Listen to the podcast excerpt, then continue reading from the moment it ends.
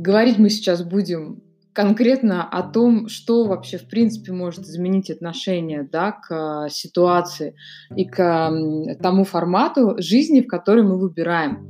И есть одна большая ошибка, с которой мы сталкиваемся с самого детства. Это ненавистная совершенно мне а, поговорка «сделай дело и гуляй смело». А, почему она такая вредная, как мне кажется?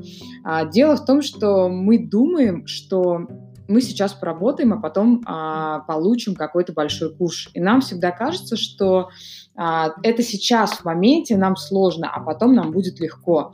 И когда у нас есть ощущение, что вот это легко должно наступить, происходит некий а, неприятный ситуацион, если он не наступает.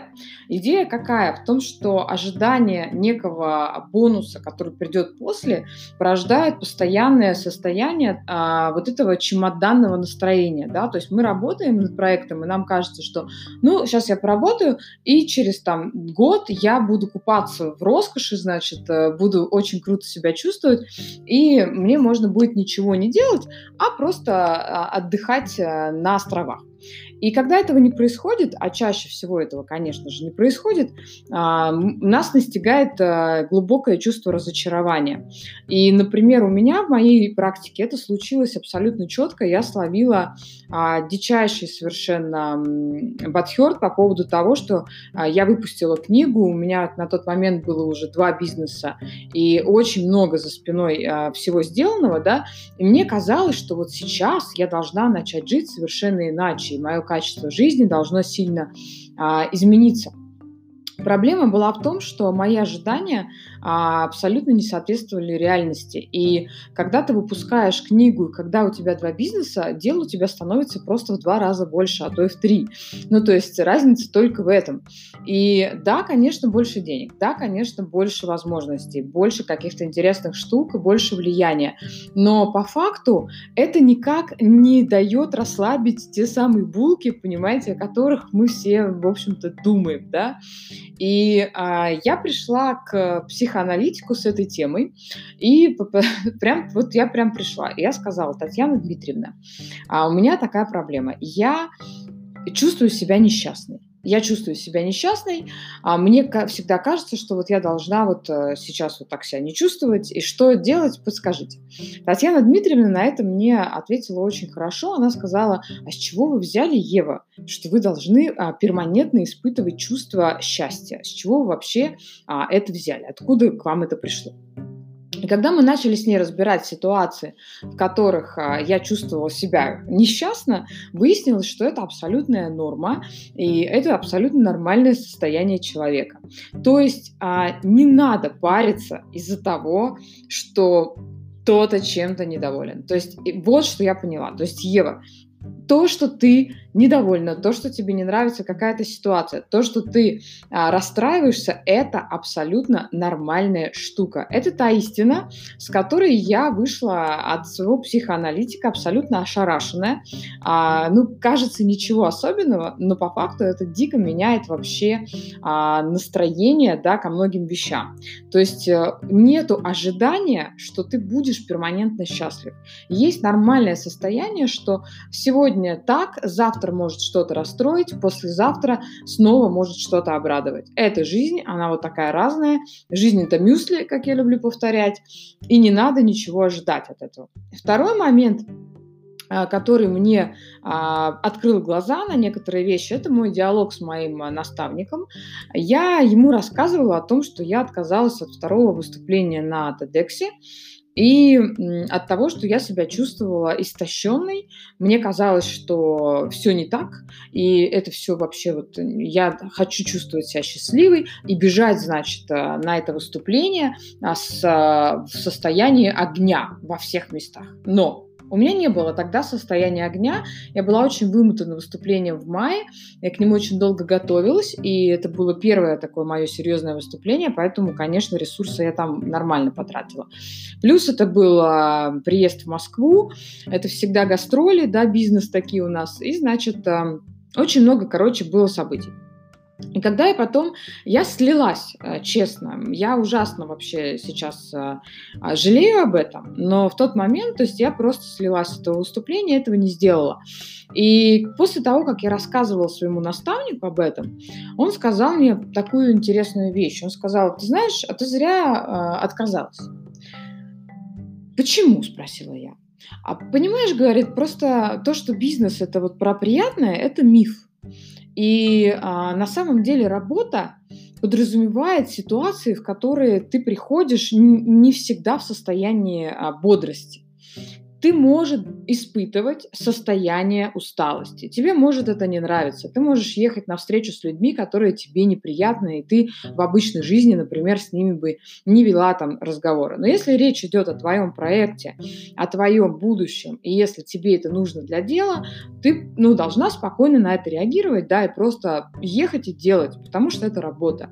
И вот это вот откровение меня очень сильно э, вдохновило тоже. То есть я начала думать, думать, исходя из этого. А что, правда, если не любое действие в моей деятельности, в моей работе должно вызывать мое перманентное счастье? Конечно, круто, когда дело вдохновляет. Конечно, круто, когда нам кажется, что вот а, ты с утра просыпаешься, у меня такое очень, кстати, часто бывает, просыпаешься и бежишь скорее делать и воплощать свои идеи. А еще хуже, когда накрывает бессонница, и ты не можешь спать, потому что у тебя разрывает просто голову от э, желания все, все скорее бежать воплощать. Это нормально.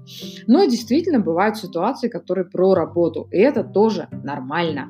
И когда вот это вот отношение меняется, да, что на самом деле состояние перманентного счастья – это чертов миф, потому что так не бывает, потому что в работе бывают да, неприятные ситуации. Потому что, да, в отношениях бывают какие-то истории, которые нужно выяснять. Потому что, ну, по факту, э, ничего не может быть бесконечно вот это вот этим вот пузырем. И самое главное, это восприятие это того, что э, не будет никакого ожидания, не будет никакого куша в будущем, потому что мы есть здесь и сейчас, мы проживаем свою жизнь здесь и сейчас, и не надо думать, что сейчас мы поработаем, а завтра мы побежим, и у нас, значит, откроются нам все двери всех отелей мира, и нам можно будет ничего не делать. Ерунда полнейшая. Делать надо будет всегда, и если к этому относиться так, то а, все становится намного проще. То есть меня реально эти вещи зарядили. Третья штука, которая меня прям порадовала, это э, фраза о том, что у Илона Маска тоже 24 часа в сутки, как и у тебя. Блин, это меня просто размазало, потому что я поняла, что, ребята, все плохо, я не могу абсолютно никаким образом а, слиться теперь, да, своих задач, потому что, да, действительно, это так.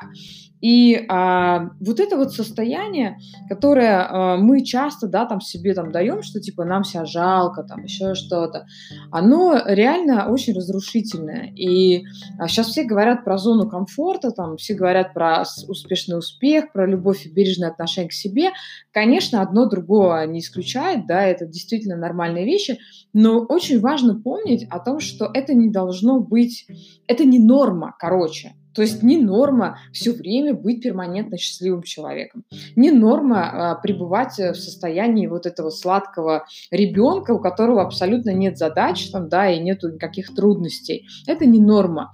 И абсолютно прикольно, да, то, что есть вот такие виражи.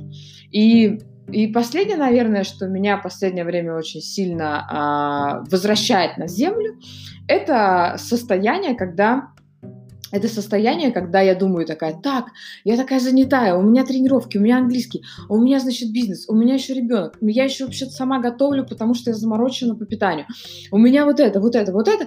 И какая, мне так хочется себя пожалеть, прям сесть и сказать, Евочка, ну как же ты все успеваешь, ну как ты, ля-ля-ля. А потом я думаю, надо пойти заглянуть в инстаграм Ольги Бузовой. Я не поклонница Ольги Бузовой, но я поклонница ее трудолюбия и того, как человек вообще а, фигачит, да, вот просто, вот просто по полной. Она везде, она повсюду, она здесь поет, здесь снимается, то-то, то. Если просто на секунду себе представить график этого человека или график там Ксении Собчак, когда она начинала, да, популяризировалась, и, или просто график там какого-нибудь крутого бизнесмена, да, который много успевает, то становится понятно, что, в общем общем-то, а, ничего такого особенного а, в нашем графике-то нет. И, в общем-то, люди успевают и не жалуются. Поэтому я себе так говорю, и ты тоже, пожалуйста, успевай, давай и не жалуйся.